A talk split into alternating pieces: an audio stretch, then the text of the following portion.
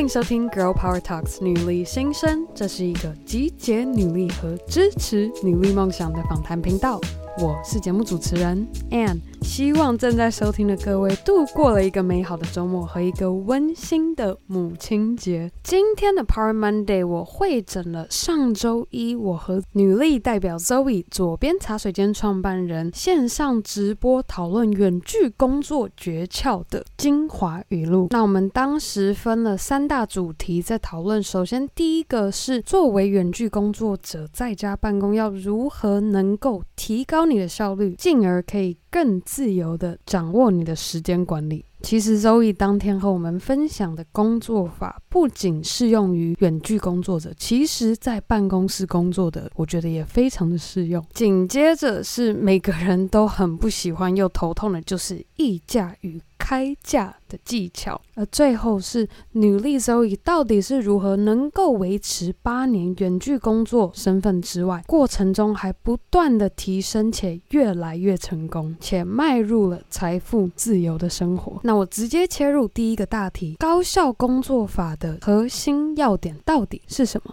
我觉得有一个很重要的重点，就是目标要明确。重点就是说，你要先列下来，你到底要做什么。列完之后，你要问自己一件事情，就是说，一定要今天做吗？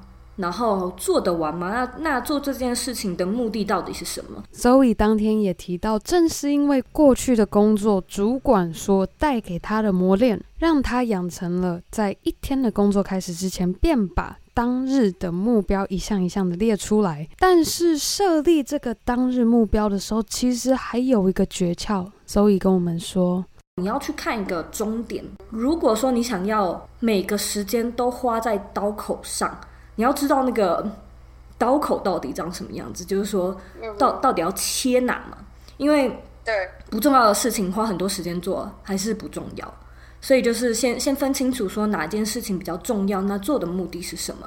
听到这有没有让你回想到我们两周前的 Power Monday 有提到的 One Thing 的观念？其实 Zoe 在比喻厘清你的刀口的模样，其实就有点像是找到你的 The One Thing 相同的概念。除了明确目标和设立目标之外，Zoe 也特别和我们分享了一个他自己在工作时提高效率的小技巧是：我会尽量的把手机放在。另外一个房间，或者是放在背包里面。就例如说，我去咖啡厅工作，我不会把手机拿出来，然后放在我的桌子上。我会把那个手机放在包包里面。然后，通常我要做的工作，就是我我会很分割。就对我来说，其实我不是一个那么常使用手机的人。然后，我觉得手机是我的娱乐器材，所以我不是把我没有把它当成很工作的东西。所以，工作的东西我都在电脑上处理。然后包含什么回讯息啊等等之类的，包含什么写 Instagram 的文字，因为我确实有发现，如果很常用手机的话，我会呃 suck in，就是被被它 suck in。然后我觉得每一个人都是，所以就是要怎么样把事情做快，我觉得先厘清自己的目标，然后分分析一下自己会被什么事情给干扰。然后把那些干扰物排除。我自从上周一晚上听了 Zoe 跟我分享这个技巧之后，我上周真的确实都把我的手机拿开我的视线，我甚至都开静音，因为我过去真的就是工作，不断的被其他工作的讯息所干扰，而导致我一心多用，降低了我的工作效率。其实我们在聊到工作法时，Zoe 还跟我们额外补充了一个观念是，请一位小帮手或助理来协助你。做更多的工作项目，其实可以看作像是一个理财投资的项目。我现在可以做这么多事情，是因为我请了助理，所以并不是我全部一个人的功劳。每个人在做自媒体，像是像是什么你啊，或 S 编，大家都是，就是到了一个程度，你会理解，就你一个人的力量就这么多，然后你的时间也这么多。做这件事情，最终最终应该都是希望自己除了有空间上的自由以外。也有时间上的自由嘛，所以我觉得这个东西就是先去理清什么事情是一定要你做的，然后你会发现其实有很多事情，例如说回复讯息，例如说写什么贴文，例如说回回厂商之类的，你会发现那些事情不一定要你做，甚至是写访纲、邀请来宾，现在都不是我做，就真的我做的就只有跟来宾对谈，类似像这样子，所以就是其实你也可以因此就是列列出一个清单说。哪一件事情是你不可以被取代的？不知道我自己之前在等什么？我觉得那种感觉可能是一种我还没准备好，我不知道。我是不是有钱请得起这个助理？可是我后来就觉得说，哇，真的是很多人都会这样讲，就是当你做了之后，你才会理解，其实他真的带给你的回馈是是很高的。可能就是那那个钱，它就有点像是在做理财投资一样，就有的时候我们真的是需要一个跨出去的勇气，然后你就瞬间觉得这投资是对的。好，希望收听到这里的各位已经有做好我们第一个大主题的笔记。紧接着第二个主题是议价和开价的技巧。那 Zoe 和我们分享，他其实自从十八岁就开始在网络上接案，无论是透过五一八还是其他的接案平台。但是现在回过头来看，他发现自己当时犯的错误是。把自己的价开很低，然后只要有案子，就会觉得说，哦，那我就那我就来接，那我就来做，不敢去开高。我觉得光是这种不敢，或者是觉得有点难去面对，就是谈判的这个。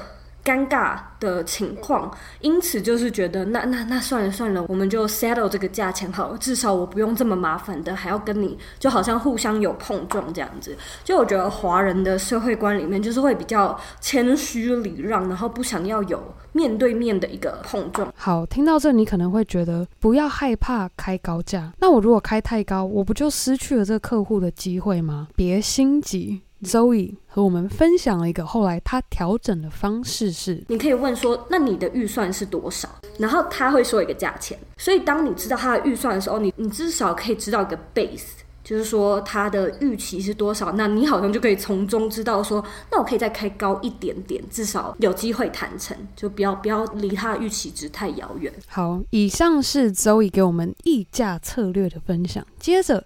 针对开价这一块，Zoe 其实也有相当多的经验，特别是在给自己的产品做定价。自从二零一八年就开始推行他的个人线上课程，过程中也不断的自己在做优化和调整。我就做了第二套课程，就是 Bring Your Life 的那个课程。时候其实我也同样又再次面临定价的问题，然后我就觉得说，这堂课程少说，嗯，应该可以卖个三千吧。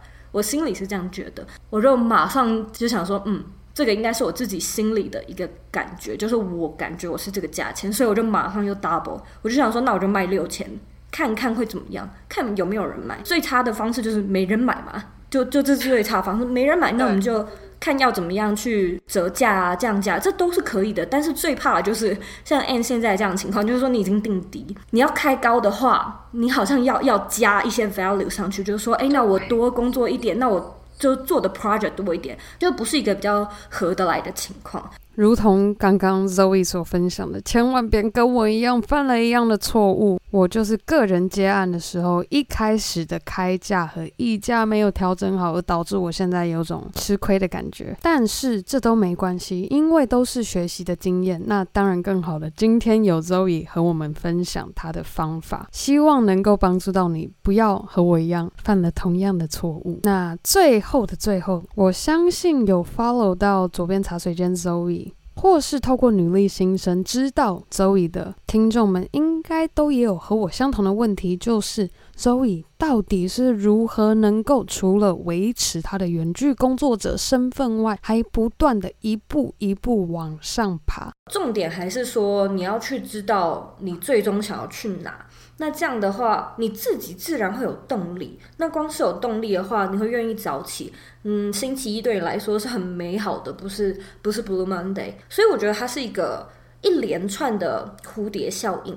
那最源头应该就是知道自己想要什么，我觉得这个蛮重要的。最后，Zoe 也给我们一个提醒是：如果现在还不知道自己喜欢什么、想要什么的话，也别心急，先从删去法开始。你不喜欢什么事情做出发点，你发现你现在不喜欢朝九晚五的工作模式，那就先从这一个点去做调整。你这一个出发点做调整之后，就会有下一个点出现，再一步一步的慢慢做调整。三去法，你能够明确的列出哦，这些我不喜欢的问题被我解决了，所以。我能够看见我想要的生活是什么模样。好了，以上就是我们今天的 Power Monday 分享。而在今天节目结束之前，想要顺便提醒有参加我们抽奖活动的听众们，别忘记到我们 IG 上看看你有没有在中奖名单内。我也在此恭喜五位幸运星成功拿到女力 Zoe 远距工作硬实力的独家优惠券，原价一千四百元，十五节的课程，他们只需要一千元就可以上了。那如果你也喜欢今天 Zoe 和我讨论的内容，甚至想要更进一步去和 Zoe 多学学远距工作技巧的话，我想要在这里和你小提醒，Zoe 的新课程到这周都还有早鸟优惠，现折两百元。如果真心有兴趣的你，千万不要错过这周五，五月十五号。我会把课程连接放在我们节目详情中。那最后，我想要再次非常感谢每周定时收听《Girl Power Talks》女力新生的你，千万别忘记，你可以在任何地方订阅或分享《Girl Power Talks》女力新生，无论是在 Apple Podcast 帮我们打星和留言，或是 IG 动态上标注《Girl Power Talks》的账号，让我可以认识你。而更好的，还可以和你的好姐妹们分享 Girl Power Talks 女力新生，让我们一起分享女力精神。好啦，那我们这周五的女力代表专访见喽，拜。